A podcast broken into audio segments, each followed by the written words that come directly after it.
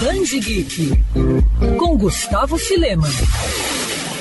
Donald, Pato Donald. Ou melhor, Donald Duplo. É por esse nome que atende um dos principais espiões de uma instituição tão secreta, mas tão secreta, que é melhor chamá-la apenas de agência. A série Donald Duplo foi criada nos anos 2000 lá na Itália, a partir do desenho de uma capa em que Donald parodiava James Bond. Max Monteduro, André Ferchero, Frausto Vitalino e Marco Bosco gostaram tanto da ideia que decidiram dar vida a essa versão do personagem. A saga sempre sofreu com problemas ao ser lançada aqui no Brasil, como histórias sendo puladas ou até mesmo cortadas. Então a gente pode dizer que a edição especial lançada este ano pela Panini caiu como uma luva para os fãs brasileiros, já que reúne além das primeiras aventuras do Pato Espião em ordem cronológica, uma entrevista com os criadores da série, explicando origens e detalhes dos bastidores. Apesar de sempre estar cercado de missões confidenciais importantes, além de viagens glamurosas e as mais novas invenções, nada disso significa que ele não ache tempo para ser o bom e velho pato desastroso e rabugento de sempre. É justamente isso que dá toda a graça ao gibi, já que o curioso contraponto é muito bem explorado pelos autores,